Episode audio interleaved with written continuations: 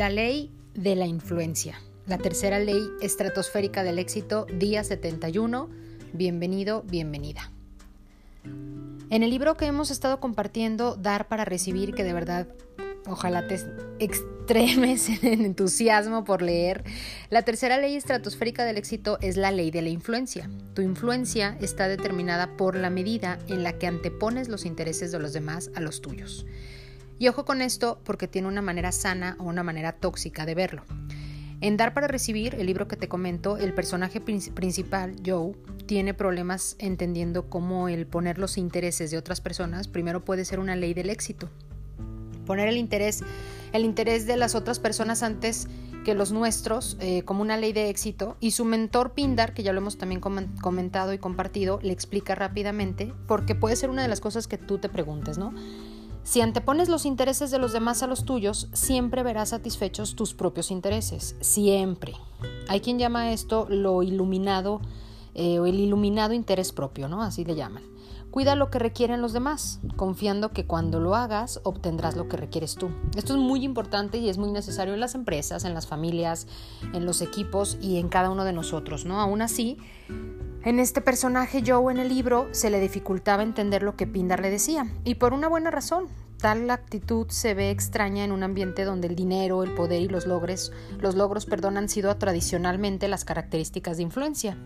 Sin embargo, como le explicó Pindar, el tener dinero, poder y logros, ojo con esto, el tener dinero, poder y logros no te hace influyente. El ser influyente es lo que atrae el poder el dinero y la habilidad para lograr lo que deseamos en la vida. Entonces, ¿qué es primero? Ser influyente, porque eso es lo que atrae el poder, el dinero y sobre todo la habilidad para lograr lo que sea que deseamos en la vida. El razonamiento detrás de esto es muy sencillo. Sin embargo, para entenderlo, primero requerimos reconocer que estamos cableados para enfocar nuestra atención hacia nosotros mismos. Nuestro interés propio es un músculo emocional realmente que hemos ejercitado a diario y como tal es el músculo fuerte que tenemos con respuestas reflejo que se están rápidamente aligerando.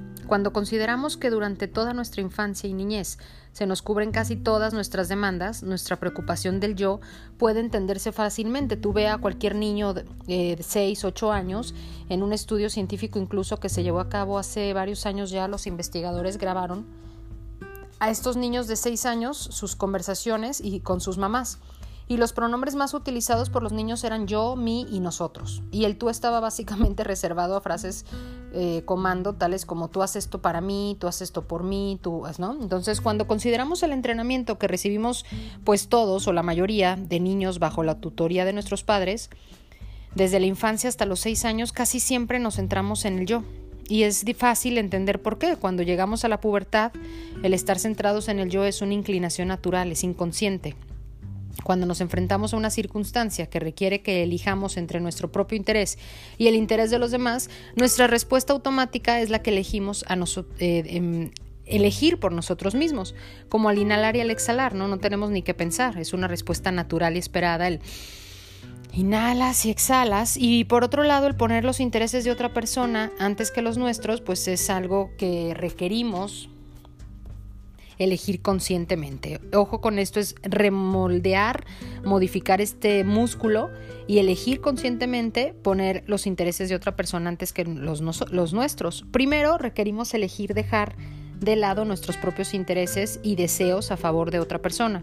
Y entonces vencemos el deseo natural de elegir lo que deseamos el vencer una inclinación natural no es fácil, ¿no? Eh, hemos visto muchas veces en la tele o en la vida real mujeres incluso peleándose en la tienda, así como sálvese quien pueda, la última blusa, el suéter, eh, algo que en lo personal me parece eh, estruendoso, ¿no? El aguantar tu respiración hasta que te desmayes, por ejemplo, y verás qué rápido cada parte de, tu ser regresa a la normalidad. Eso es esta necesidad innata. Esto es lo que sucede cuando dejamos el yo a un lado, ¿no? Y lo hemos visto mucho en la, en la adolescencia, que te duele crecer, que es como el mundo no gira a mi alrededor y parece como si aguantamos la respiración y nuestra inclinación inmediata es la de darnos por vencidos, respirar y regresar al modo de autopreservación. Recuerda que hemos hablado ya antes de esta parte reptiliana de nuestro cerebro donde cualquier cosa que lo haga sentir en riesgo, te mete en alerta, ¿no? Y ahí entra el ego y entra esta vocecita del ego que yo llamo intruso, y ya que vencemos nuestras tendencias naturales de autopreservación cuando elegimos anteponer los intereses de los demás a los nuestros, estamos haciendo algo realmente extraordinario y automáticamente nos hace resaltar. Debido a que el elegir complacer a los demás antes que a nosotros es tan poco común, el, decir, el decidir poner nuestro yo a un lado, nos hace realmente individuos excepcionales y esas personas se notan. Yo creo que todos hemos tenido también la experiencia de ver, de, de, sentir a alguien así cerca, ojalá que así sea, o ser tú mismo, ¿no? Esa persona excepcional. Y como individuos excepcionales, pues nuestra habilidad para influenciar a los demás se incrementa automáticamente. Sin dudas esto piensa, por ejemplo, en la gente que ha influido en tu vida, es muy importante. ¿Quiénes han influido en tu vida? ¿Tú en qué, en qué vida has influido? Y piensa en esas personas que han influido en tu vida, han influido en tu vida al decirte que eres importante para ellos o convenciéndote que eres importante para ellos, que les interesas realmente. ¿Te han tocado emocionalmente de alguna manera al hablar de ellos mismos o al hablar de ti, de tus necesidades, de tus preocupaciones? ¿Te han hecho sentir miedo al incrementar el poder de alguna persona que percibías como enemigo, haciéndote sentir demasiado débil para defenderte? ¿O te han hecho sentir esperanzado al revelarte lo poderoso que eres por ti mismo? ¿Sí me expliques? O sea, toda esa gente que ha, influido en nuestras vidas es porque nos sentimos especiales, porque nos recordó que realmente les importamos.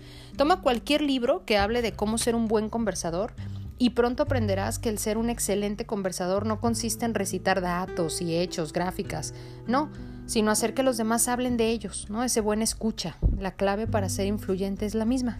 Dile a alguien que lo que deseas que ellos hagan te beneficiará o beneficiará a tu familia o beneficiará a tu compañía o beneficiará a tu país y te pondrán muy poca atención. Sin embargo, muéstrale a alguien que lo que deseas que haga le beneficiará a él y seguramente te lo ganarás. Y una forma genuina, de forma honesta, esta ley funciona universalmente, así funciona, ya sea que la apliques con tu vecino, con tu jefe, tu hijo, tu pareja, hasta con tu mascota o con tus plantas.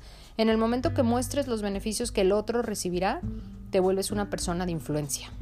Un, becerro, por ejemplo, es una historia, esta me encanta, me parece muy tierna. Un becerro indisciplinado y una joven doncella, ¿no? Mostraron esta lección al filósofo norteamericano del siglo XIX, Ralph Waldo Emerson, como lo escribió en su diario, Emerson y su hijo Edward estaban metiendo el becerro en el establo y el becerro se resistía a entrar, ¿no? Emerson apretaba los músculos empujaba hasta detrás de él y empujando al becerro hacia adelante y mientras el padre empujaba, el hijo tomaba el becerro del cuello y lo jalaban y de un lado para otro hacia el establo.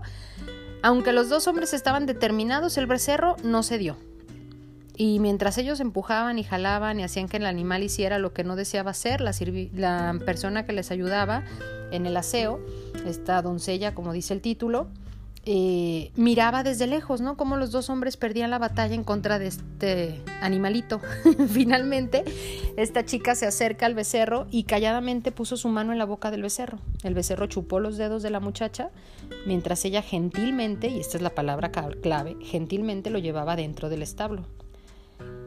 ¿Qué pasó? La mayoría de nosotros somos como el becerrito, ¿no? Hasta podría decirse que somos tercos. No nos pueden empujar o jalar a leccionar para que hagamos algo que no elegimos hacer. Y esta sigue siendo mi palabra clave y mi palabra preferida. Elegimos.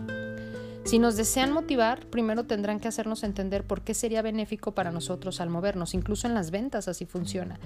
No nos gusta que nos vendan, nos gusta comprar. Y la mejor forma de hacer esto es anteponiendo sus intereses a los nuestros.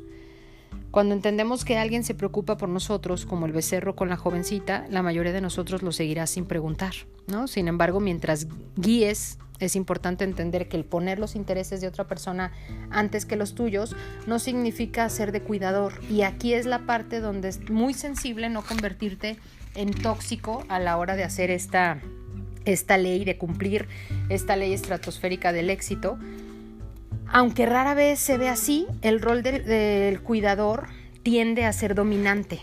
Tú obsérvalo. Donde una persona ejerce cierto control sobre otra, aun si el control se considera favorable, pasa mucho con las personas que cuidan enfermos.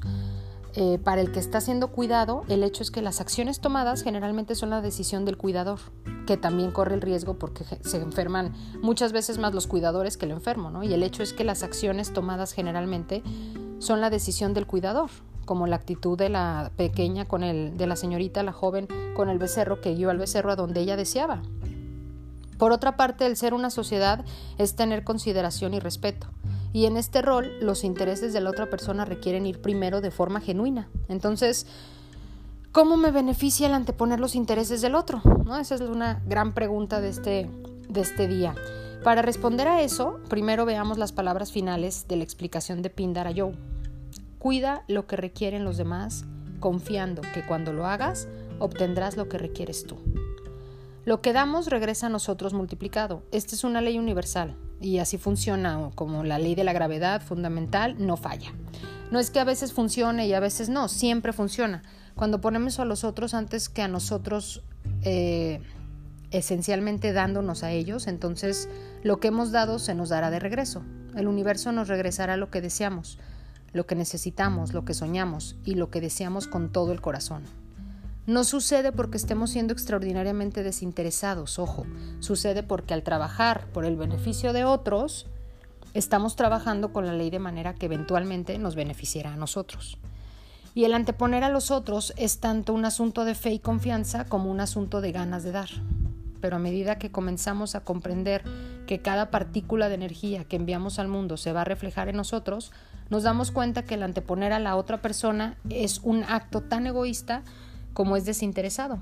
Entonces, al anteponer a los demás, nos estamos armonizando con la ley espiritual y la alineación con el flujo universal. Al dar de nosotros, estamos asegurando que se nos dará. Al buscar vivir y trabajar en sociedad con nuestros semejantes, involucramos tanto a la ley de la influencia como a la ley de oro, ¿no? Todos deseamos ser el primero. Todos queremos ser especiales, todos deseamos creer que importamos. Todos deseamos sentir que lo que decimos y pensamos y hacemos es importante.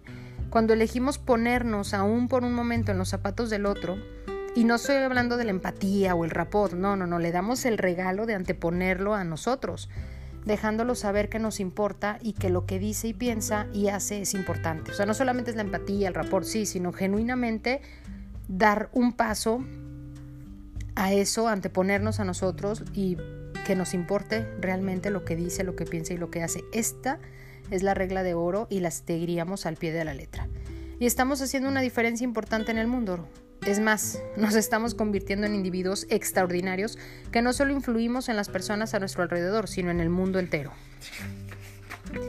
Entonces, en esta búsqueda de influenciar al otro, pues hay que cuidar mucho, ¿no? El ser genuinos, el ser honestos, en ocuparnos de lo que piensa, necesita y hace el otro, reconocer que es igual de importante el otro que tú y bueno, pues ayúdate el día de hoy con las cuatro acciones del día en este día 71 de la recta final de nuestra experiencia de prosperidad. Lee, siente, entusiasmate con tu plan de negocios para la prosperidad o lee las 11 cosas de tu lista de agradecimientos.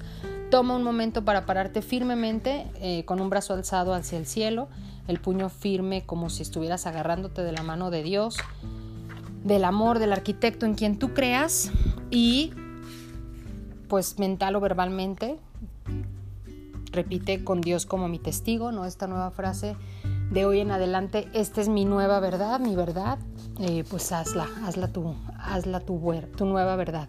Coloca tu cuota de dinero del día de hoy en tu contenedor y lee la afirmación que está en el contenedor tres veces, espera recibir algo en regreso. Bendice, bendice a todos, bendice todo lo que está pasando en tu vida en este momento. Comparte esta experiencia, imagina a los que estás bendiciendo cómo prosperan y se rodean del bien y entonces bendícete a ti mismo imagina lo mismo para ti. Es muy importante que al ver las bendiciones que te rodean sepas que tus bendiciones son lo que están haciendo la diferencia. El pensamiento del día de hoy es de Hans Selye y dice, si deseas vivir una larga vida, enfócate en contribuir a los demás. Así que nada de anti-aging, hagamos un anti-envejecimiento natural, mental. Y si deseas vivir una larga vida, pues enfócate en contribuir a los demás. La afirmación del día de hoy que te propongo repitamos el mayor número de veces posibles en silencio o en voz eh, que escuches, que te escuches a ti misma es, al poner a los demás antes que a mí, siempre prospero. Al poner a los demás antes que a mí, cambio el mundo. Así que vamos juntos a cambiar el mundo. Mi nombre es Vero Rodríguez, te mando un abrazo de mi corazón al tuyo. Te veo en prosperidad, en abundancia y bueno, hasta la próxima.